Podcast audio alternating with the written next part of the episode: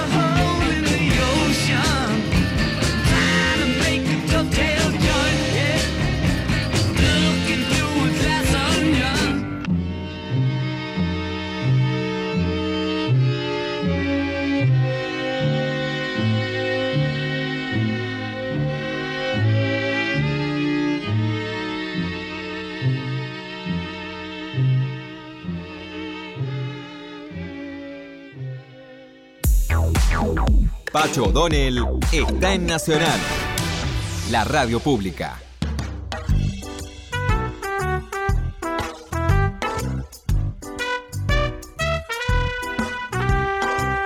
Bueno, se habla de los Beatles como revolucionarios, que, que revolucionaron la música. Pero revolucionario, revolucionario en sus ideas, del nivel de Copérnico sin duda no hubo prácticamente nadie. O sea, fíjate vos que la idea de Copérnico esencial, que la vamos a desarrollar ahora, en un día como hoy de 1616, la Iglesia prohibió la difusión de las ideas heliocéntricas de Copérnico. ¿Qué quiere decir heliocéntrica? Que hasta entonces se, se entendía y se insistía en que la Tierra era el centro del universo y una prueba de esto era que el Sol giraba alrededor de la Tierra. Para eso no había que ser demasiado científico, era cuestión de ver cómo el Sol salía de un lado, cubría un periplo y se ponía por el otro y luego volvía a aparecer. O sea, no había dudas de que el Sol giraba alrededor de la Tierra y que por lo tanto la Tierra era el centro del universo. Pero resulta que vino Copérnico y dijo, no señores, es la Tierra la que gira alrededor del Sol. Es uno de los ocho planetas que giran alrededor del Sol. Entonces, bueno, sigamos con la idea de este, la destrucción del narcisismo humano. Digo, bueno, pero fuimos creación de Dios, por lo menos.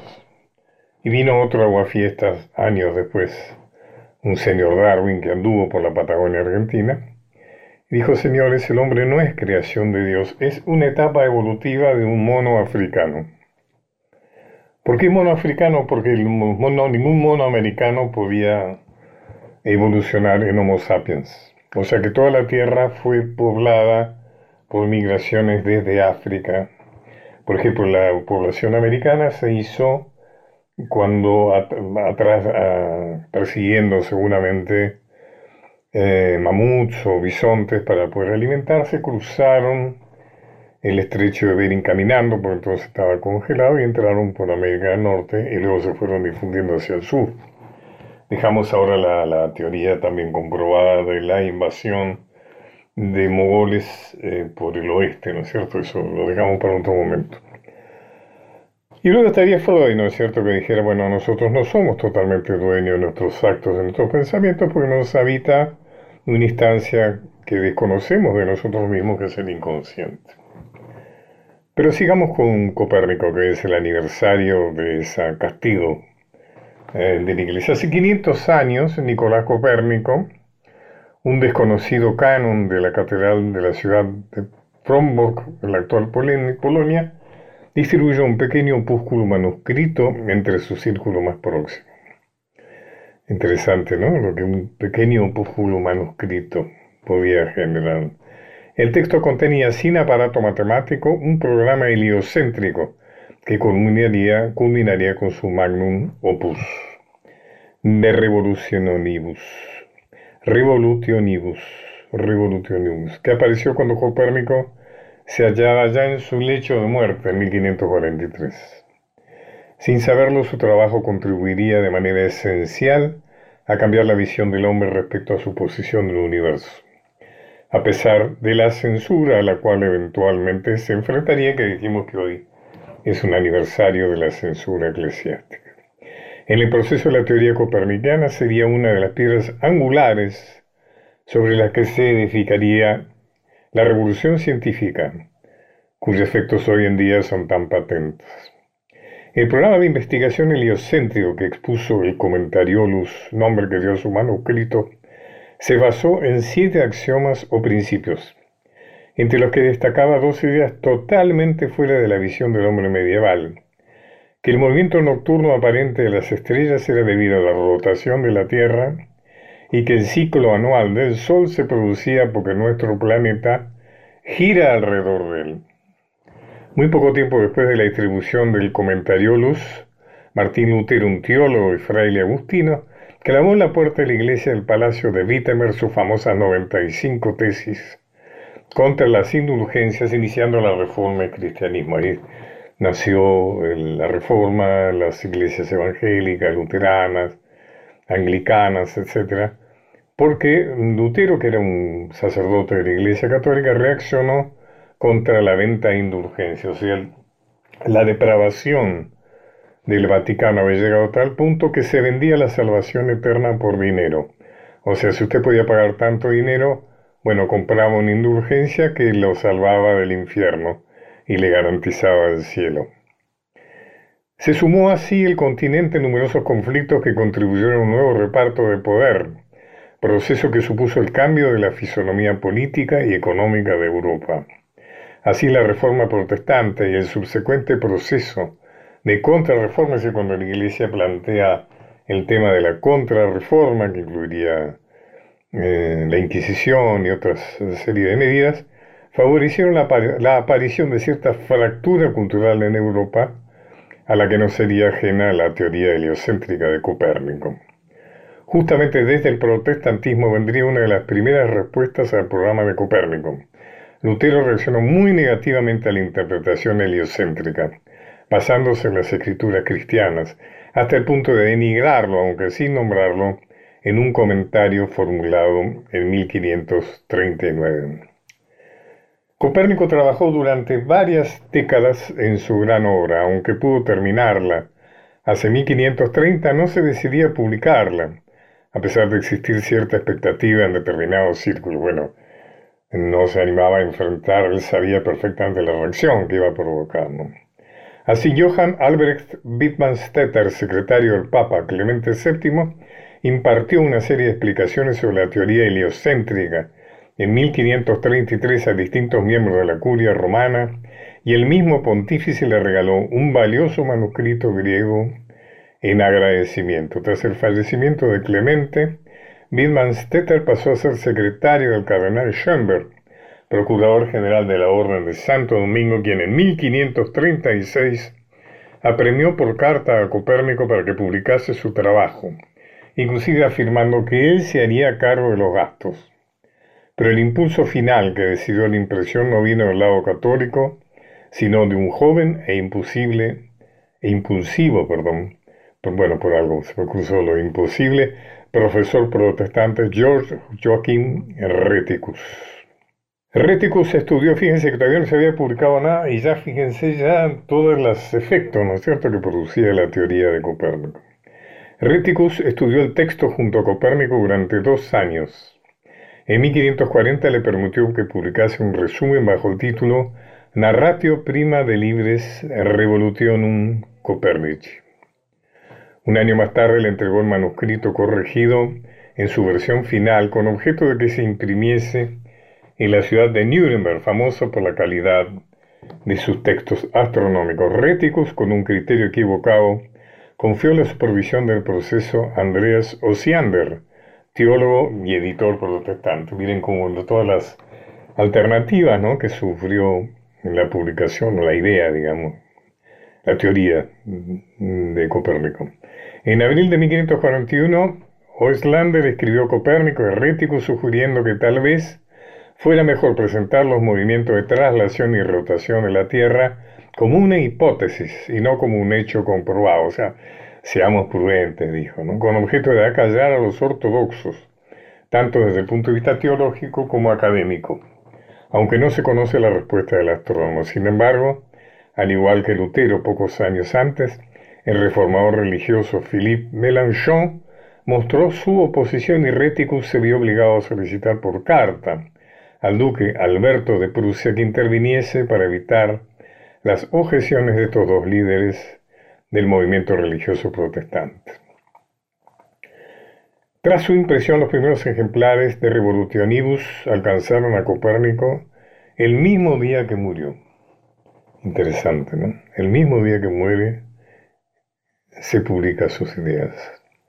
De llegar a las primeras, si hubiera podido leer las primeras páginas, tal vez lamentase que Andreas Osiander cambió ligeramente el título inicial por su propia cuenta. No solo eso, su temeridad llegó hasta el extremo de insertar un aviso al lector afirmando que el resultado del trabajo no era la búsqueda de la verdad, sino un artificio matemático para calcular las posiciones de los planetas de manera más sencilla.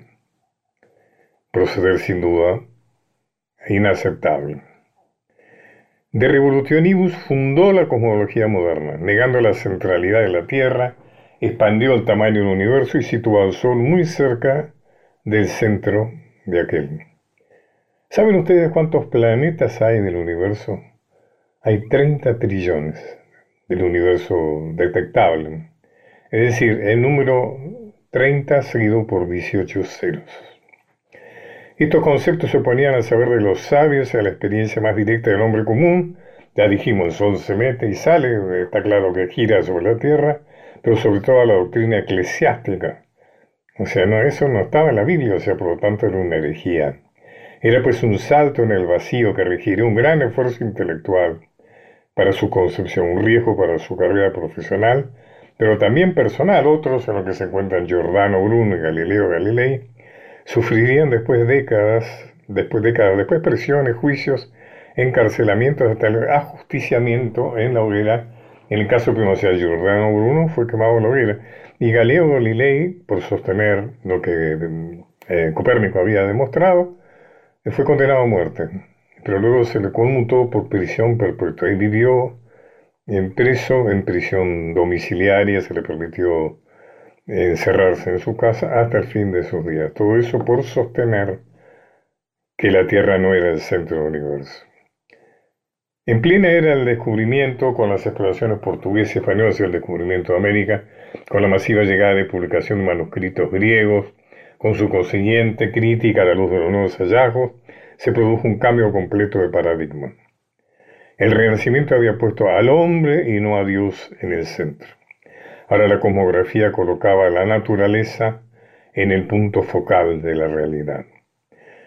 La idea copernicana tuvo varios antecedentes, nada, nada es el origen ni absoluto, ¿no es cierto? Todo tiene antecedentes. Aristarco de Samos, por ejemplo, en el siglo III antes de Cristo, ya expuso este concepto, pero fue mucho más allá.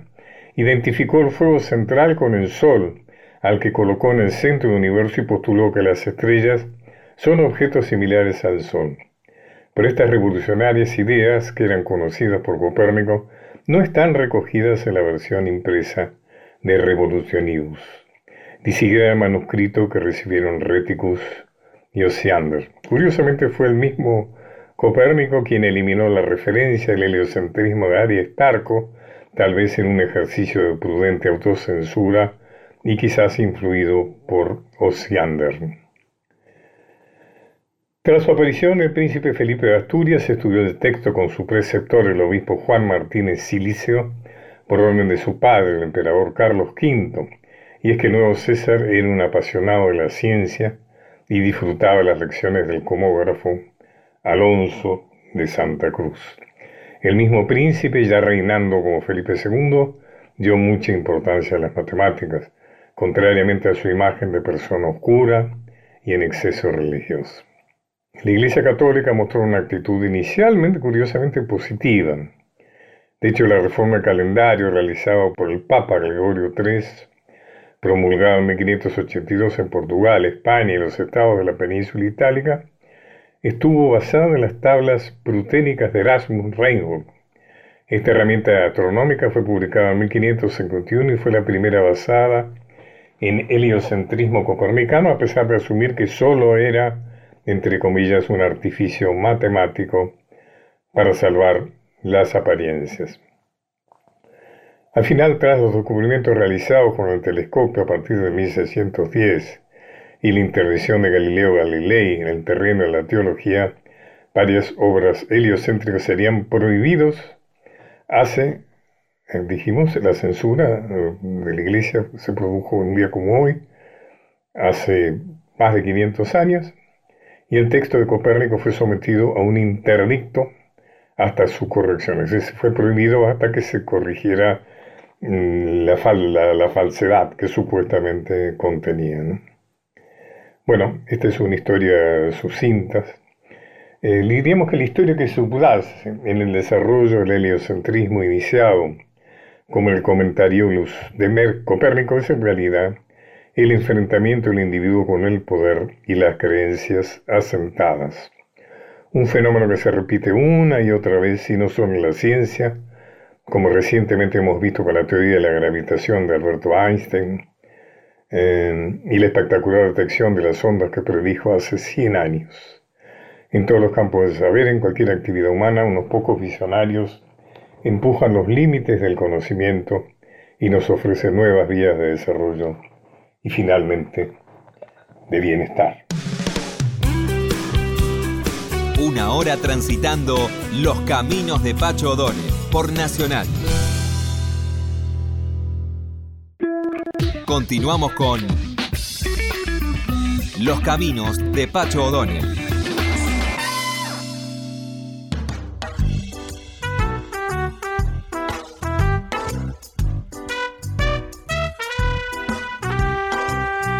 Bueno, eh, mi querida Mika, ya que estamos en Beatles rockeros, me imagino que habrás incluido una canción de los Beatles que, que, a mí posiblemente es la que más me gusta, que es Eleanor Rigby. Así que si me haces el, el, el favor, me encantaría escuchar Eleanor Rigby. Sí, vamos con Eleanor Rigby. Y es un tema muy rockero, que habla de la, de la soledad, de de lo que parece ser vivir en sociedad y en realidad es vivir en soledad. Esto es algo muy característico del rock, ¿no? Criticar, mirar alrededor y criticar eso que nos rodea. Este es un tema que a la vez es raro porque está grabado con un cuarteto de cuerdas, por eso nunca lo interpretaron en vivo y es solo la música y los coros transmiten todo lo que después dice la letra.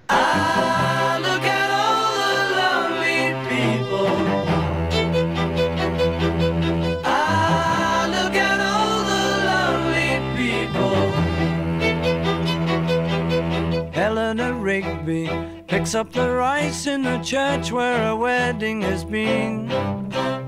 Lives in a dream, waits at the window, wearing the face that she keeps in a jar by the door.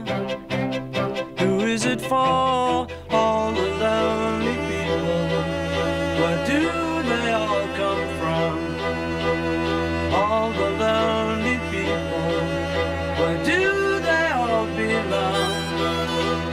Father Mackenzie writing the words of a sermon that no one will hear.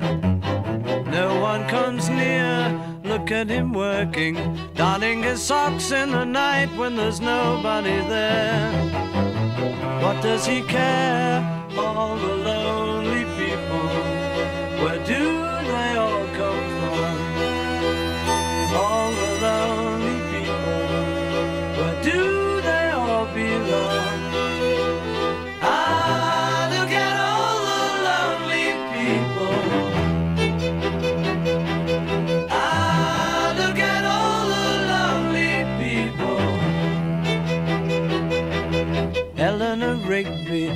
died in the church and was buried along with her name. Nobody came, Father Mackenzie, wiping the dirt from his hands as he walks from the grave. No one was saved, all the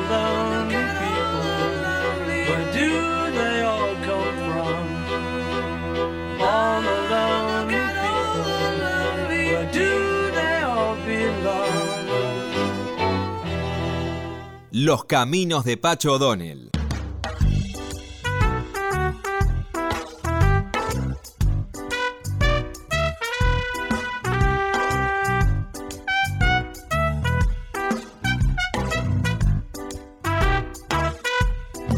Voy a entrevistar a una persona que yo aprecio mucho, un gran actor argentino de una trayectoria muy luminosa y prolongada, que es Claudio García Satur. ¿Cómo estás, Claudio? Eh, eh, muy bien, Pacho, gracias a Dios, muy bien.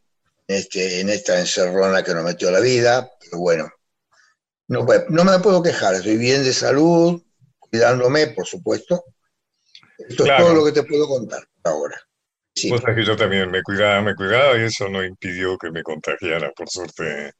me enteré en su momento, me enteré en su momento. sí. Por suerte zafé, zafé bien. Zafaste Cosa- bien, muy bueno. Cosa que bueno. no, que no, por ejemplo, mi amigo Raúl Rizzo todavía sigue peleando ahí. Todavía sigue peleando, sí. Y la estaba pasando mal, no sé ahora cómo estará. ¿Está mejor? No, sigue, sigue más o menos con dificultades. Esperemos que se ponga bien porque Raúl es un, Gran tipo. es un peleador, un peleador nato que no le puede fallar la pelea. No, No va a perder. Escúchame, Claudio, bueno, vos tenés bastantes años.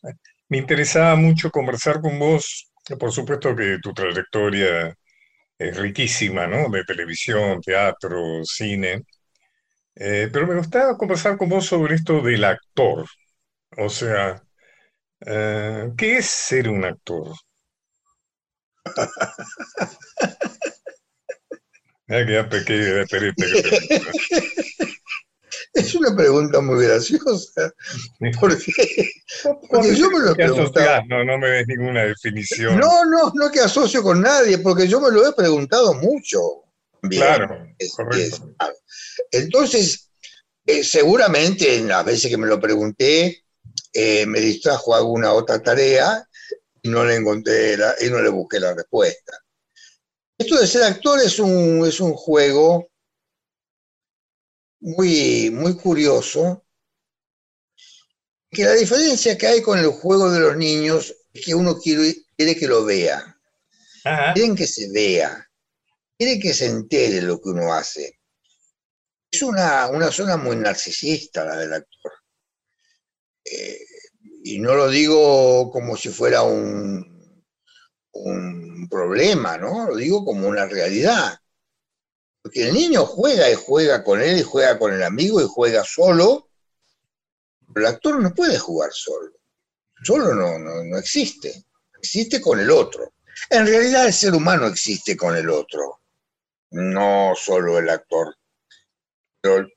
Mi necesidad, evidentemente, ha sido mostrar, mostrar lo que yo quiero mostrar, lo que yo deseo mostrar, lo que yo pretendo mostrar, lo que yo sueño mostrar. Me acuerdo que una, y se me acusa ahora, la madre de un amigo mío cuando yo tenía 8 o 10 años, hizo un análisis de los cinco chicos que jugábamos siempre juntos y nos dijo a cada uno, vos sos así, vos sos así. Y a mí me dijo, vos sos artista siempre. O sea, evidentemente, yo no dejaba una sola grieta para que hiciera otra cosa. O sea, estaría todo el tiempo actuando, jorobando, eh, inventando. Evidente. Además, vos bien, naciste, naciste en una familia de artistas, ¿no es cierto? Eh, Mi papá actor, claro, sí. Mi papá actor, mi, mi tío, el hermano, mi actor, actor de comedia, actor de, de revistas. El otro hermano, Gabriel, era jazzos, saltimbanqui, eh, equilibrista. Sí, claro, eh, claro.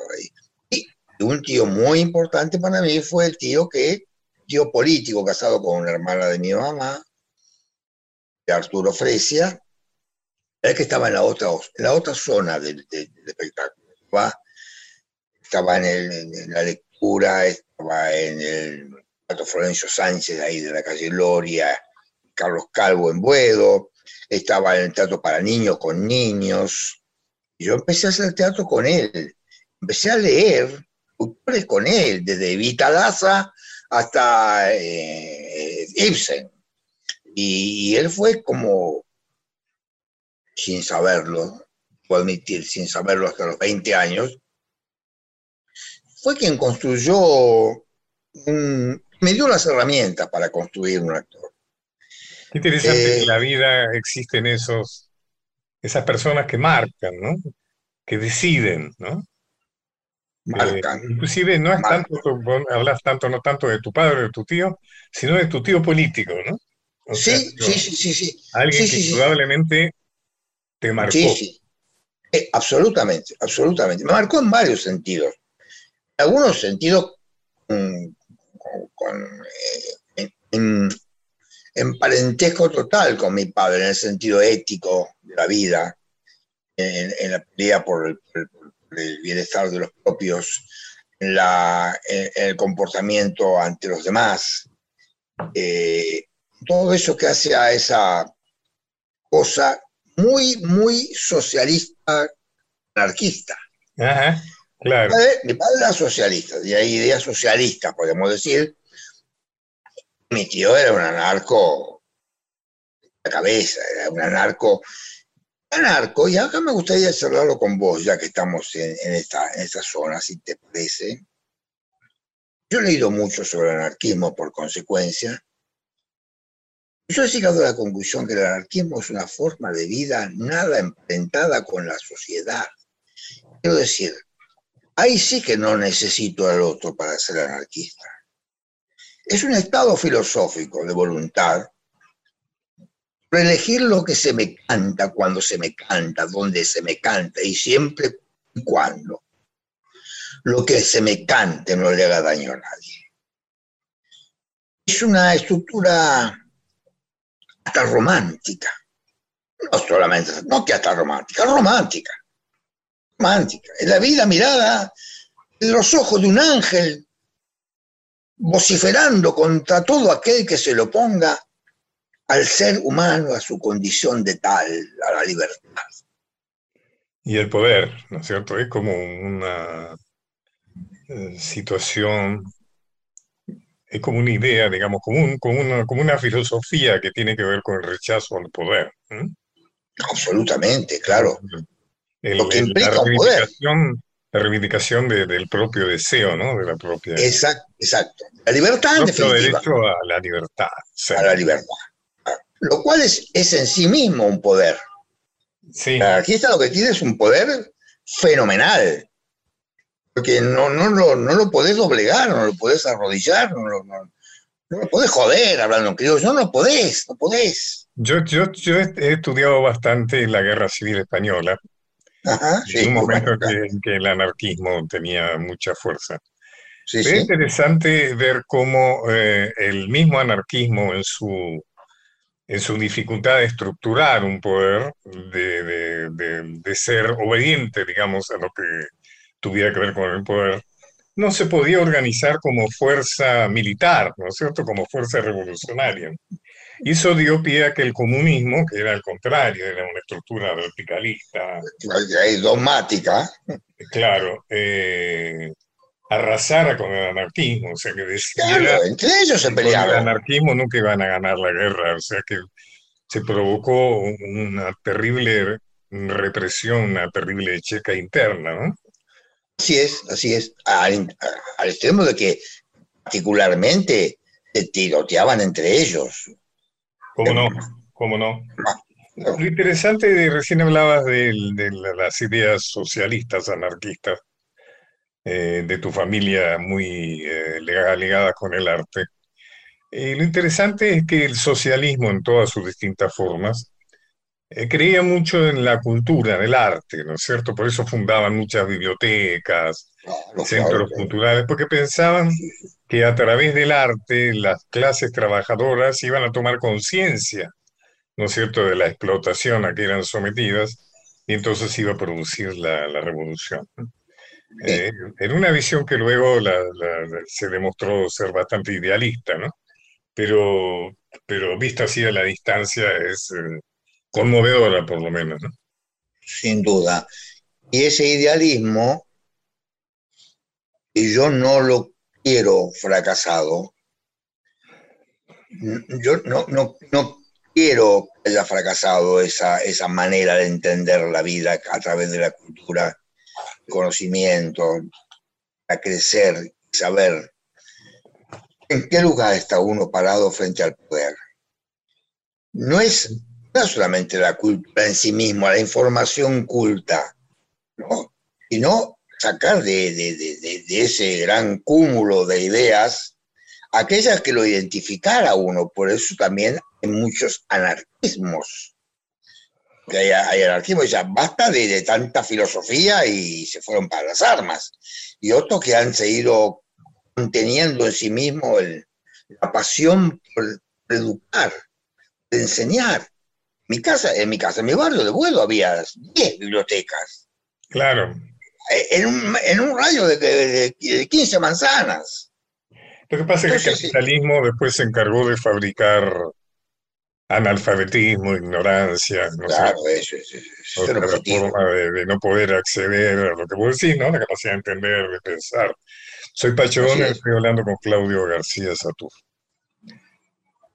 Claudio, contame un poco cómo, cómo ves tu vida, así como ves todas las cosas que has hecho. Mi vida en estos momentos, yo acabo de cumplir 83 años, soy un hombre grande, todavía no me vacuné, todavía no me vacunaron, estoy esperando que me... Quedé anotado acá en la ciudad, pero quedé anotado, no sé si... No sé, qué, no sé para qué vuelo, no sé qué, en qué vuelo vendrá mi vacuna. Eso como, como lo decían los cowboys, ¿viste? Todavía no nació el hombre que ha de matarme. Bueno, todavía no llegó el avión que haya de traerme la vac- mi vacuna. Pero bueno, esperaré porque es mi obligación y, y es mi lo que es lo que debo hacer. Y así que me anoté como pude, después del fracaso de ese viernes que no se podía comunicar yo tampoco nadie con la página. Al día siguiente, bueno, al final después el gobierno de la ciudad me mandó un mensaje diciendo que ya estoy anotado, pero bueno, vamos a ver. Esperemos que eso ocurra. Más adelante de mi vida, yo adelante no veo mucho. Veo mucho más que tratar de pelear las cosas, de seguir escribiendo, porque escribo. Me gusta mucho escribir teatro. soy- No soy un autor de, este, de sudo, como se diría.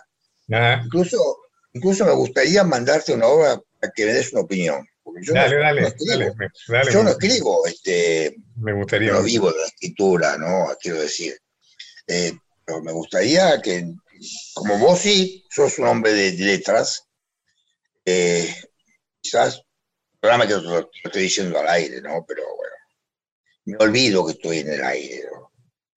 Aunque he vivido toda mi vida en el aire, pero no, en el aire radiofónico. No, no, perfecto. Al contrario, para mí es, una- es un honor que me mandes una obra tuya. Bueno, te iba a mandar un texto porque me gustaría saber tu opinión al respecto.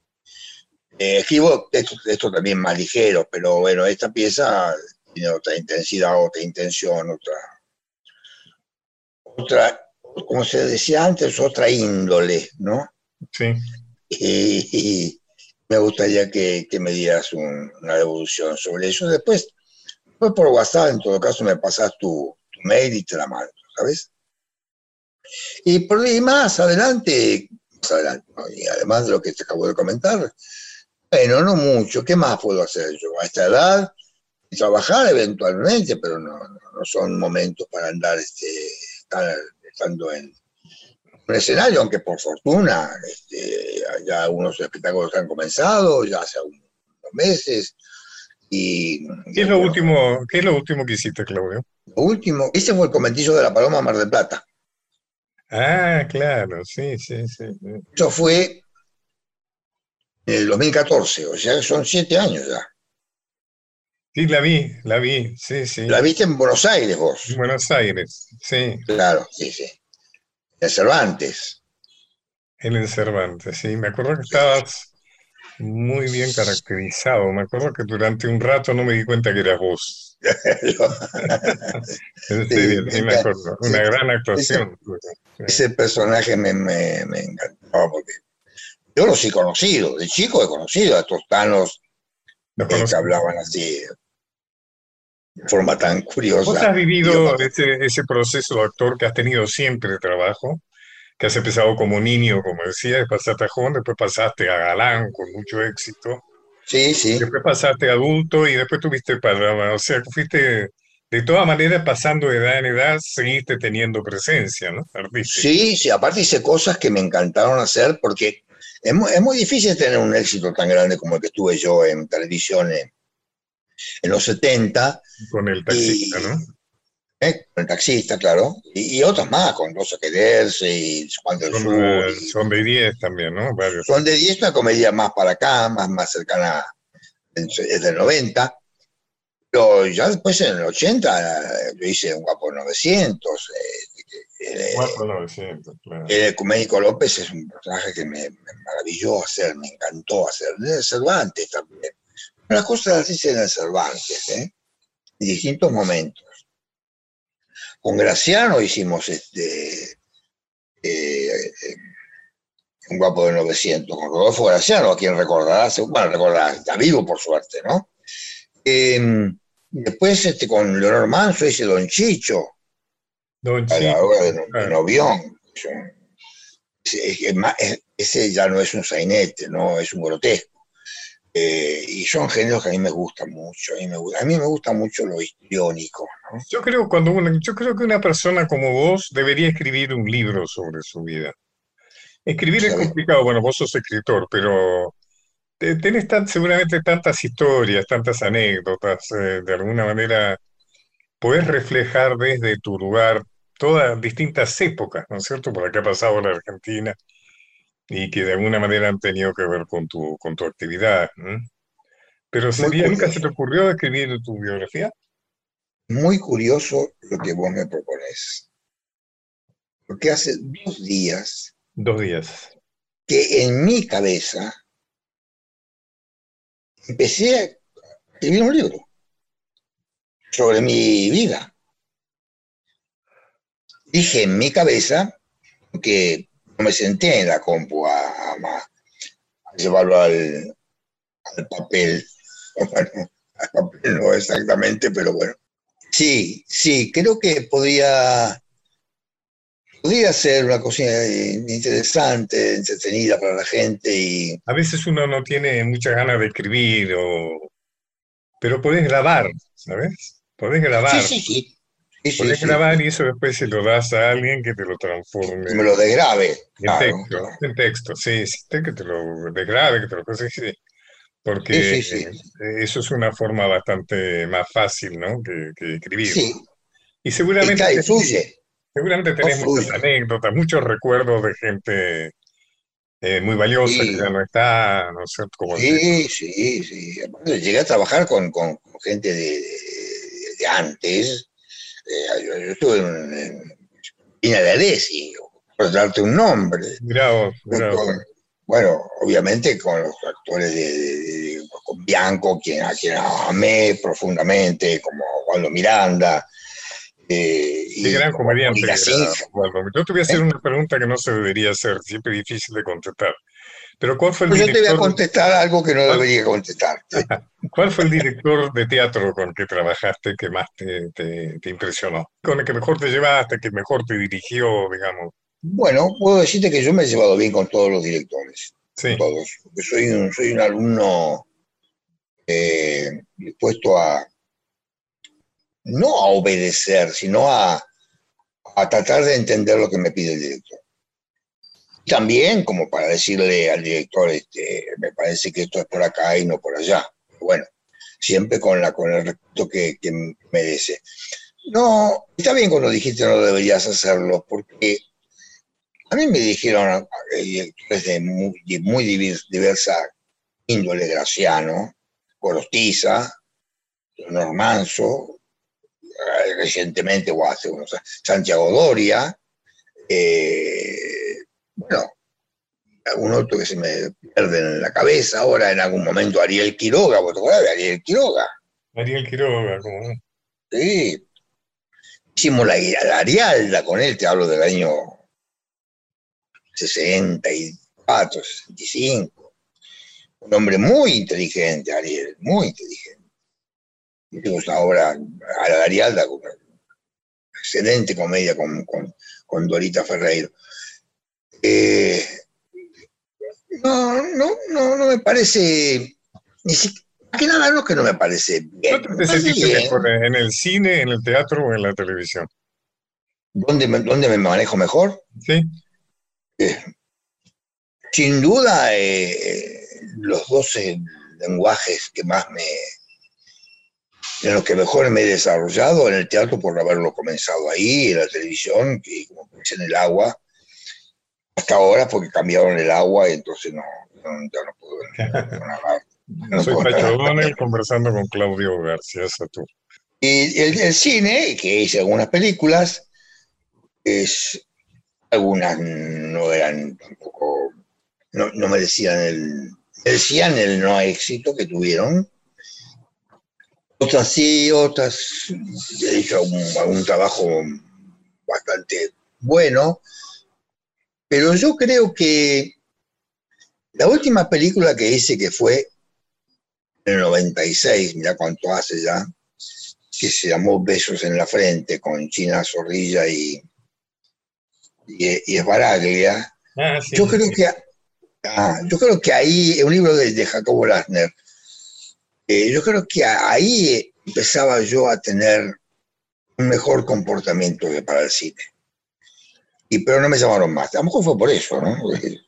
Mejoré y dijeron, a este no lo llamemos, a ver, a ver si, lo, a ver si lo cobra más. Me acuerdo, me acuerdo. Me acuerdo que una película en que China era una persona de edad, medio como que se enamoraba de Sí, este joven. eso es. sí. Era- es Y la verdad. o- era- Hablando de jóvenes, tenés dos hijas, ¿no? Celeste y dos hijas, sí, sí, sí. que son actrices también, están en el campo del arte. Sí, pero una de ellas, la, más- la menor, se ha alejado bastante por bueno, una de la presencia de dos hijos que hay que, hay que atenderlos. Y Celeste, que esa, esa es Guillermina, y Celeste, que es la mayor, que es la que más hizo, también tiene un hijo y bueno, y eso implica también un esfuerzo y una, una dedicación fenomenal. Y las dos están separadas. Eh, lo que hace una mujer separada con un hijo, Sí, sí, sí, sí, complicadísimo. uno debería tener conciencia de eso. Es fenomenal, es, es- es un esfuerzo fenomenal, es una lucha fantástica, es, son de una... en, nuestro querido país que hace todo tan difícil, ¿no? Todo, tan Se complicado. hace todo tan difícil. se Mira, hablabas recién del cine Yo acabo de leer Sí. la biografía, diríamos, de Héctor Olivera, donde Ah. Lo difícil que fue hacer cada película, ¿no? O sea, uno ve eh, Los. Patagonia Rebelde, o ves eh, eh, lo- los chicos, qué sé yo, digamos, todas las Sí, lo de John Lender, la, la No, vida la John de olvido y demás. Y qué difícil, qué complicado que ha sido poner en marcha cada uno de esas películas. Sí. Sea, desde otro lugar, ¿no? De otro lugar ahí, que es el lugar de la producción, que, vi- viven este, a los altos el productor. El que pone la plata vive a los altos porque no sabe cuánto le cuesta mañana o dentro de una hora. Sí, sí, sí. Eh, Eso sí, Héctor ha sido un productor Sí, fenomenal. Están yendo a- a- se están yendo a filmar mucho Uruguay. Y yo le, le, le co- contaba a un productor, le decía, bueno, pero filmar en la Argentina no estar mal, porque la Argentina en dólar está barato. Y él me decía, sí, lo que pasa es que no podemos hacer un proyecto cuando no sabemos qué va a pasar dentro de un año, ¿no? Y eso es, siempre pasa en todo Terrible. nivel, ¿no? Claro. Eso es terrible. Sí, Eso es lo, es lo peor que le puede pasar a un país desde el punto de vista productivo. Y de la, y de la búsqueda de la, de la tranquilidad y la felicidad de su gente. Eh, realmente, bueno, obviamente que en este caso estamos en una pandemia y todo eso ha, ha, este, quintuplicado el problema. Claudio García Satur, un honorazo haber conversado con vos. Muchas gracias. No. Para mí también, Muchas gracias a un vos. hombre a quien tengo respeto. Además te estoy mirando en imagen y te veo muy bien, te veo muy bien. Bueno, porque tenés mejor vista que oído. Eso seguro. Pero se están empatando, te voy a decir, lamentablemente. Se están empatando. Eh, Pero te mando un abrazo fuerte, muchas gracias. ¿eh? Igualmente, igualmente mi viejo amigo querido Pacho. Pacho O'Donnell está en Nacional, la radio pública.